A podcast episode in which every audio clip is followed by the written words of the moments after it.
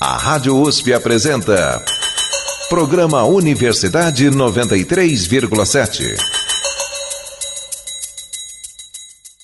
Bom dia, ouvintes da Rádio USP. Meu nome é Juliana Alves e começa agora mais um Universidade 93,7.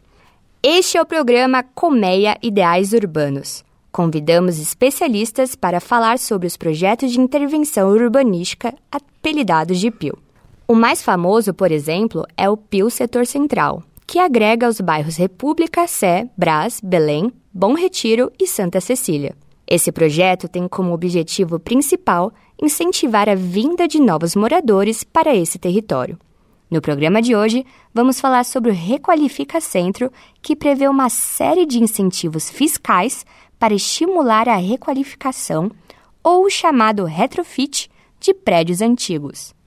Por que tem tanta gente sem casa? Se tem tanta casa sem gente em São Paulo? Quais são as dificuldades burocráticas para desapropriar imóveis ociosos?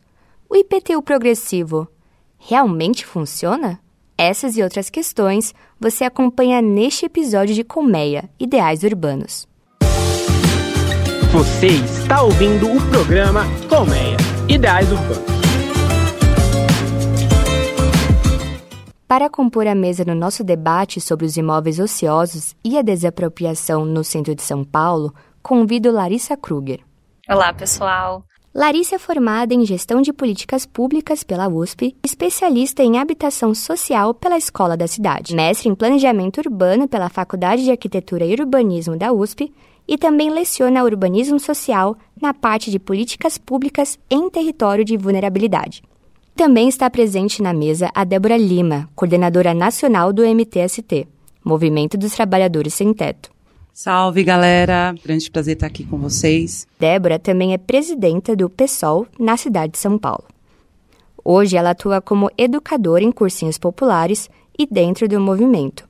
Adriele Marcelino ouviu a opinião dos moradores do centro sobre os imóveis ociosos. Vamos ouvir a reportagem. O fácil acesso ao transporte público e serviços são características que tornam o centro de São Paulo um dos principais destinos de quem acaba de se mudar para a capital. Em 1989, o eletricista José Carlos, de 52 anos, saiu da sua cidade natal no interior paulista para tentar a vida na região central da metrópole. Cheguei do interior de São Paulo, vim para a Liberdade, morar aqui na Liberdade, morei seis meses aqui e fui morar no São Bernardo. Morei seis meses lá, não me dei bem lá, não me habituei a, a, morar lá, voltei a morar na Liberdade, pois sempre gostei daqui. Ao longo de mais de 30 anos que José Carlos viveu no bairro da Liberdade, a região central sofreu uma série de transformações que são alvo de estudo da pesquisadora Ana Gabriela Caixi. Nessa região da cidade, ocorreu no final dos anos 90 um processo de saída de empresas, é, sedes de bancos que ocupavam ali prédios inteiros. Né, numa época em que o centro era valorizado e lugar das elites. Segundo a pesquisadora Ana Gabriela Caixi, a partir desse processo, muitos prédios ficaram vazios e com dificuldade para serem ocupados novamente.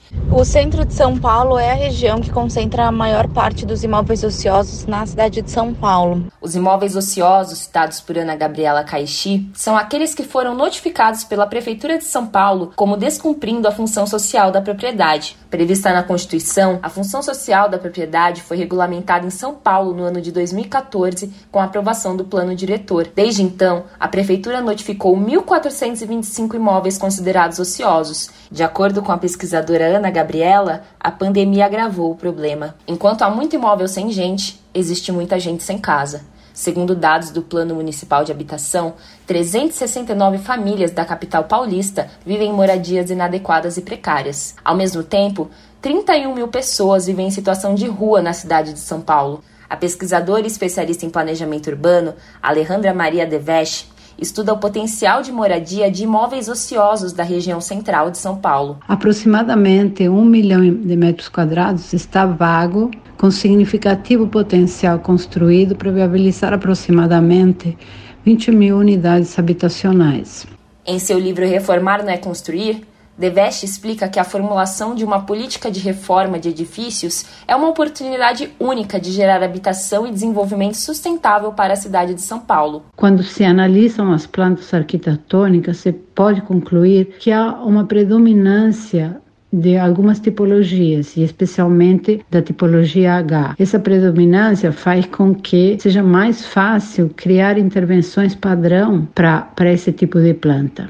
Além das vantagens econômicas de reaproveitar construções, a vida no centro de São Paulo oferece benefícios como fácil acesso ao transporte público de qualidade, comércio e trabalho. Eu mesma moro no centro de São Paulo há quatro anos e sou apaixonada pela região. Bem, essa paixão pelo centro revela uma coisa que eu e o senhor José Carlos temos em comum. Minha filha quer sair daqui mas eu não quero, pois tem acesso a tudo aqui. Assim como José Carlos, eu me sinto bem vivendo no centro de São Paulo e não quero sair daqui. Para quem gosta de arte e cultura, é o lugar perfeito. No centro, você sempre vai ter um evento para ir, um museu para visitar ou vai se surpreender com uma curiosidade histórica que você ainda não sabia. Então imagine que legal se mais pessoas pudessem viver na região central de São Paulo e usufruir de todos os benefícios que ela tem a oferecer. Drica Marcelino, Rádio USP São Paulo.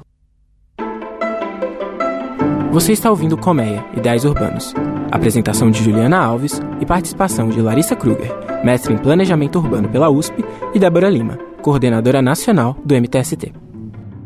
Muitos desses imóveis se tornam alvo de especulação imobiliária, já que não há garantia ou incentivos para serem usados com fins habitacionais.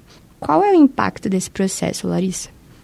Eu tendo a discordar de que não haja é, um controle dos tipos de uso, tá?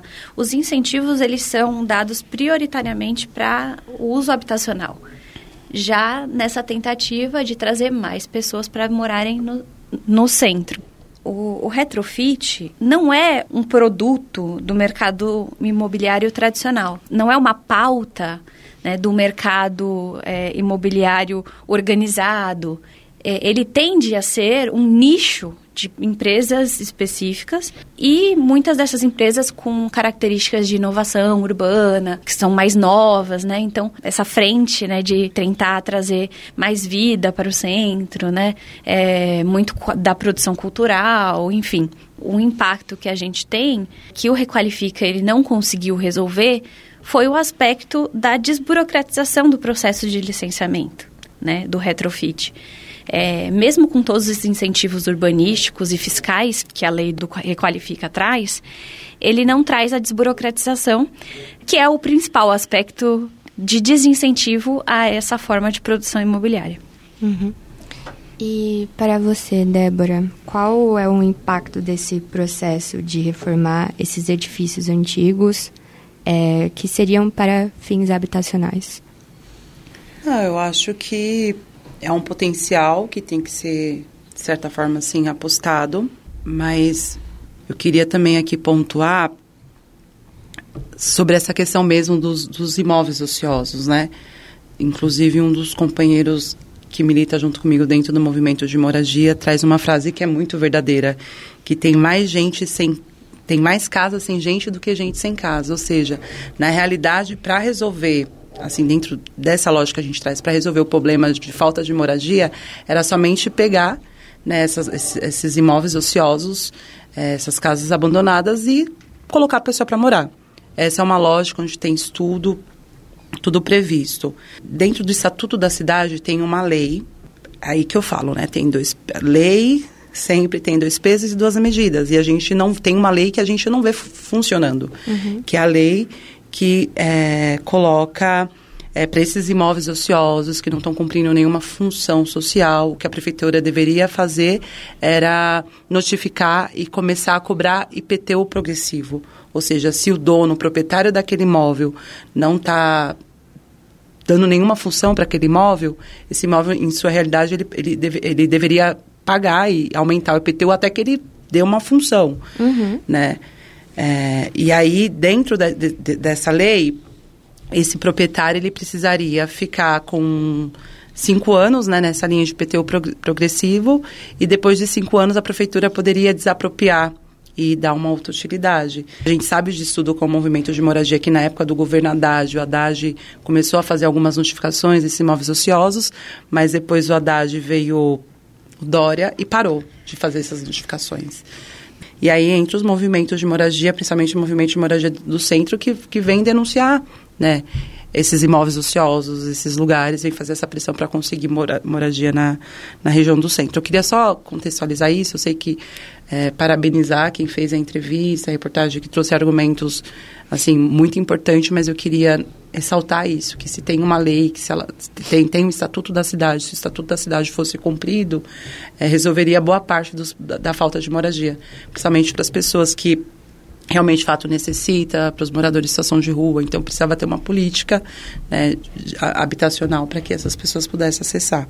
Sobre o IPTU progressivo, vou explicar um pouco como funciona para o ouvinte. O poder público notifica os proprietários para que, no prazo de um ano, apresente um projeto de construção do terreno ou ocupação do edifício. Se o indivíduo não cumpre a lei, ao invés de pagar apenas 1% do imposto, o indivíduo pagará 2% do imposto. No ano seguinte, 4% e assim por diante, até atingir 15%. No centro, há prédios que acumulam IPTU progressivo de mais de 1 milhão de reais, como foi o caso do edifício Independência, localizado na esquina da Rua Ipiranga com a Rua São João. Dessa forma, Larissa, o IPTU progressivo se mostra uma alternativa sustentável para reduzir o número de prédios abandonados? Eu diria que sim, né? Como a Débora colocou, né? A gente é, a gente tem esse instrumento, né? É, de fazer valer a função social da propriedade estabelecido no, no, no Estatuto das Cidades é, e garantido no Plano Diretor, né? Que é o PEUC, né, que significa o parcelamento, edificação ou uso compulsório. É um instrumento que força o proprietário que não está cumprindo a função social a dar uma função social para o seu terreno ou o seu prédio. Né? No caso do centro, a maior parte são prédios. Uhum. A gente tem um impasse que é entender um pouco do que seria né, dar função social para um, um, um, um prédio. Né? Acho que esse é um debate que a gente trava, né? Com o judiciário, né? Acho que esse debate vem avançando, né? Mas ele ainda é, é muito é muito necessário, né? Se a gente está falando de um prédio, né? De vários andares desocupados, ocupar, né? Então dar uma função social apenas para o térreo é cumprir a função social da propriedade, né? Então alguns alguns dirão que sim, né? Então é uma é, é um conceito também que está em disputa, né? É, agora, em relação à aplicação né, desse instrumento, a gente precisa ser, ter transparência né, em quais são os imóveis notificados é, e também a continuidade né, é, do, da aplicação do instrumento para aqueles imóveis que já chegaram na última cota né, do IPTU progressivo. É, especificamente para esses casos, tem um impasse que ele é, é fiscal. Pelo que ele disse que a prefeitura ela é, pode desapropriar com títulos da dívida pública. Só que para você criar uma dívida pública, você precisa de uma aprovação federal. Então, ele esbarra numa permissão de aumento da dívida pública. Uhum. E isso é um dos aspectos que dificulta a aplicação do, da, do, do instrumento. Você está ouvindo Colmeia, Ideais Urbanos.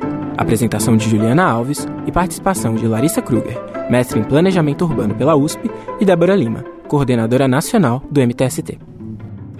Algumas pessoas se perguntam se um dos focos do, do PIO é oferecer moradia para a população de baixa renda, por que não investir nas periferias ao invés de reestruturação do centro na avaliação de vocês?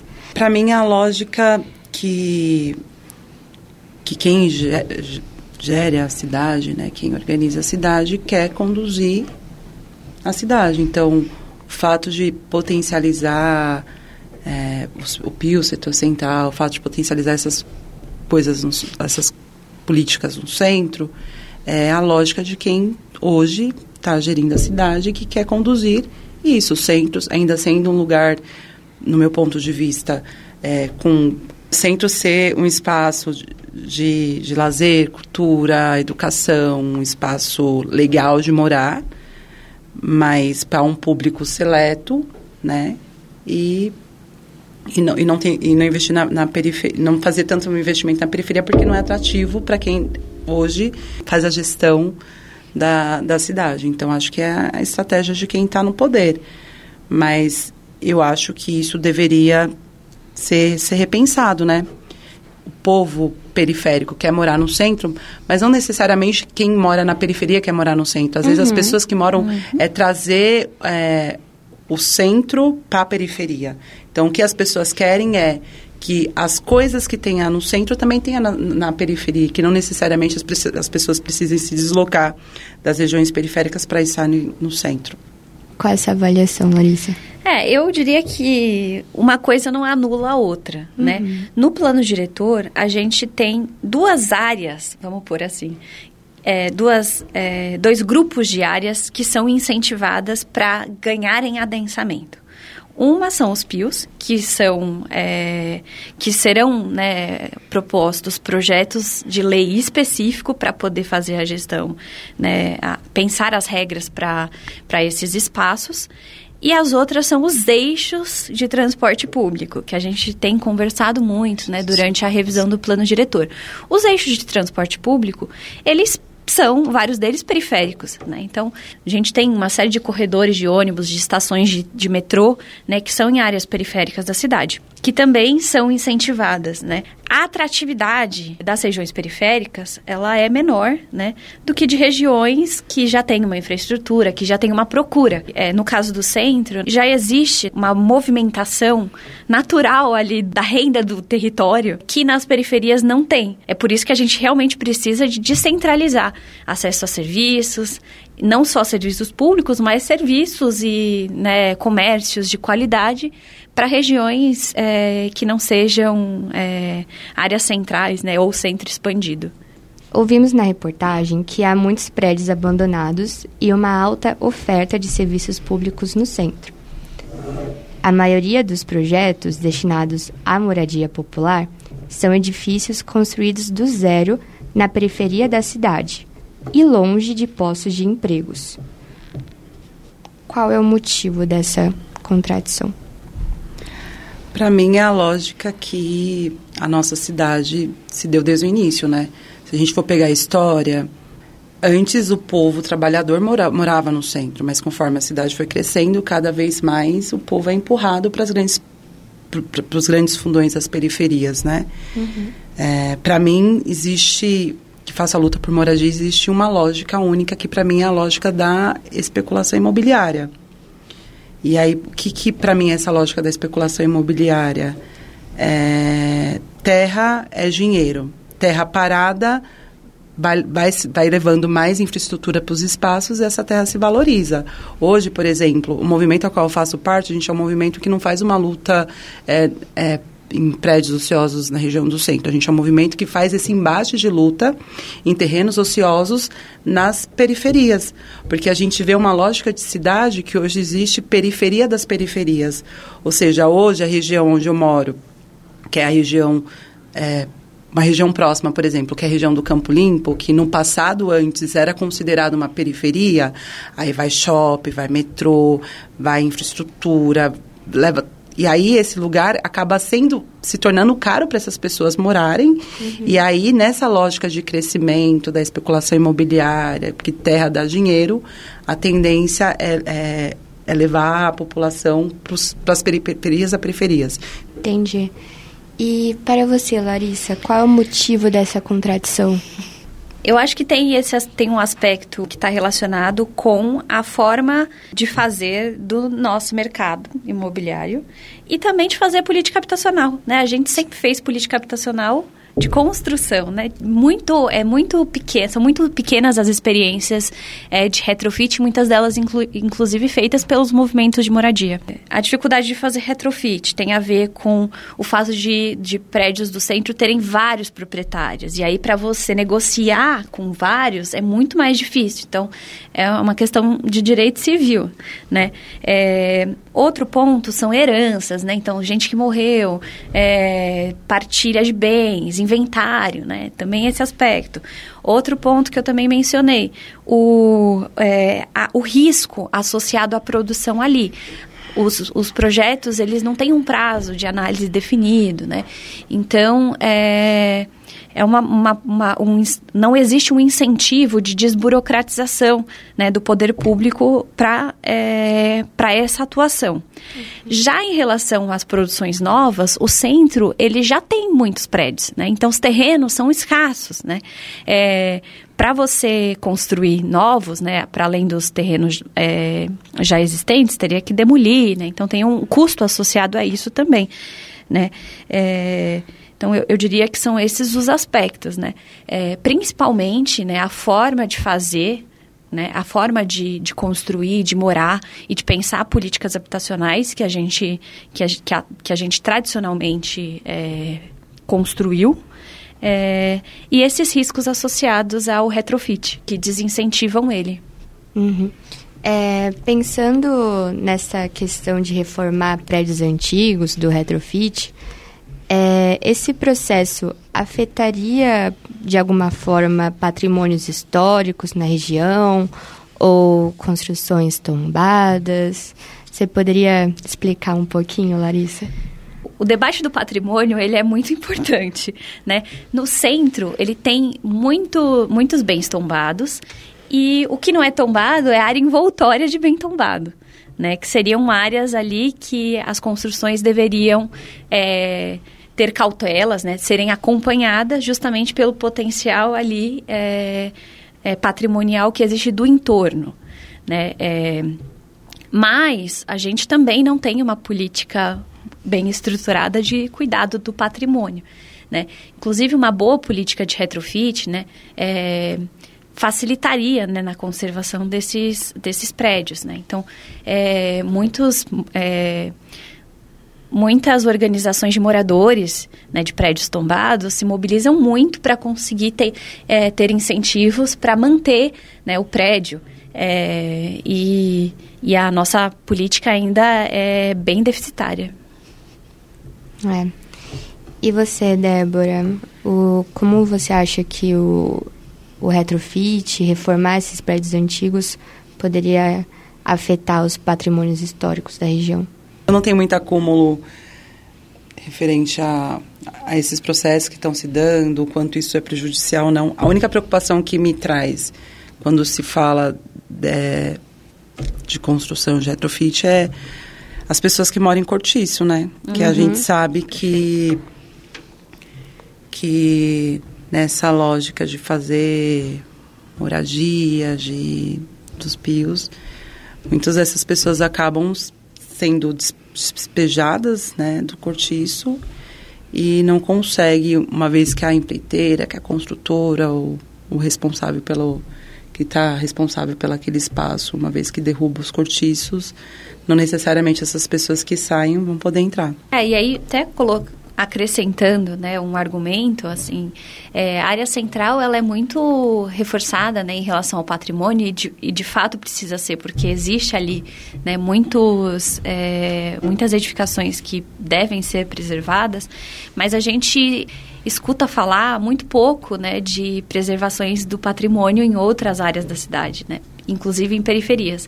Né? Então, vi, a gente vê vilas operárias sendo destruídas, né? enfim, a história é, sendo destruída sem que joguem tanta luz para o tema quanto jogam para a região central. Você está ouvindo Colmeia, Ideais Urbanos. Apresentação de Juliana Alves e participação de Larissa Kruger, mestre em Planejamento Urbano pela USP, e Débora Lima, coordenadora nacional do MTST. Queria aproveitar uhum. que eu estou com a Larissa, que tem bastante conhecimento técnico na área, aí eu tipo, tenho uma dúvida que também me traz, tipo, angústia. Eu sei que tem o setor central, onde tem um coeficiente que pode ser construído e passando disso, o responsável tem que pagar para a prefeitura. Isso que ele paga para a prefeitura, esse, esse, recurso que ele paga para a prefeitura tem que ser carimbado e só pode ser utilizado dentro desse perímetro. Só que, assim, na minha percepção, de ponto de vista, tipo, os, as, as regiões onde o setor central está potencializando são regiões que, comparado com a periferia, tem muita infraestrutura. E por que, que esse recurso não, não poderia ser carimbado para, em vez de fortalecer o centro, que já é muito lindo, dentro do, das realidades que a gente tem dentro da nossa capital de São Paulo, porque que não pode ir para outro lugar? Eu queria saber, tipo assim, também qual que seria a sua opinião? Você acha que tem que ser assim ou que não tem que ser? Mas é uma angústia que eu tenho. Essa ideia de usar a arrecadação é, feita numa área para desenvolver aquela área é o conceito de um PIL ou mesmo de uma operação urbana, que era a versão anterior ao PIL. Eu acho que faz sentido esse pensamento, né, de que existem áreas que onde haja mais necessidade de investimento, né? Mas o centro também tem seus desafios. Me parece interessante usar recursos é, para investimento dentro de um perímetro. O que, que se, se faz para garantir né, nações? Né? A gente carimba né? O percentual desses recursos que vão para cada tema. Ter 30% da ação do perímetro para a habitação social. Uhum. Também tem a questão do patrimônio. Então, um percentual de toda a arrecadação vai para a conservação do patrimônio histórico, né? E assim vai. É, uma outra alternativa que tem sido feita é criar é, áreas envoltórias que é, alguns investimentos podem ser feitos ali, né? Uhum. Inclusive de habitação social. Né? Então, é, é, transporte também em alguns dos PIOs. Então, são duas possibilidades aí. Mas é, esse ponto de usar o recurso é, adquirido a partir do território num território, ele é a, a própria ideia do PIO. É diferente do Fundurb, que vai concentrar é, todos os recursos adquiridos a partir da venda do potencial construtivo na cidade toda. Uhum. Né? E aí ele vai para esse fundão né, esse fundo grande, que também tem os recursos carimbados, né? Então, um percentual vai para moradia, um percentual vai para mobilidade urbana, né, é, para parques, enfim. É, só que aí pensadas para a cidade toda.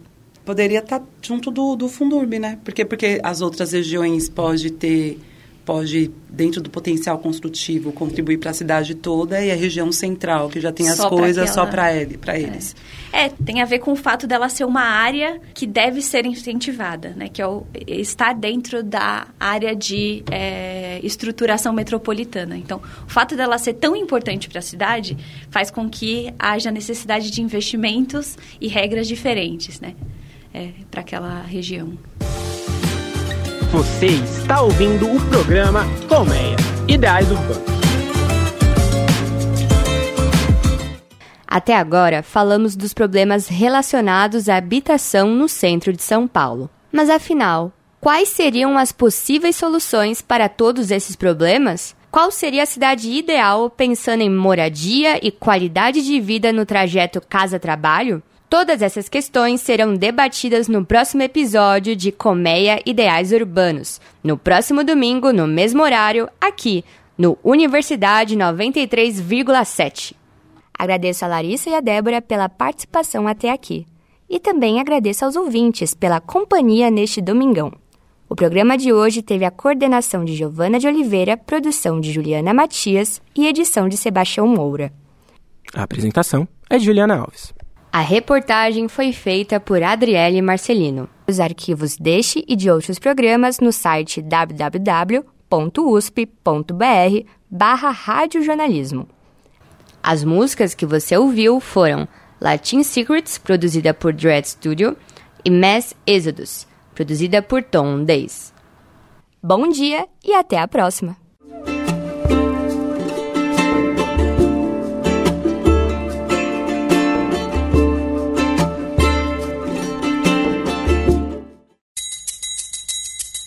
A Rádio USP apresentou Programa Universidade 93,7.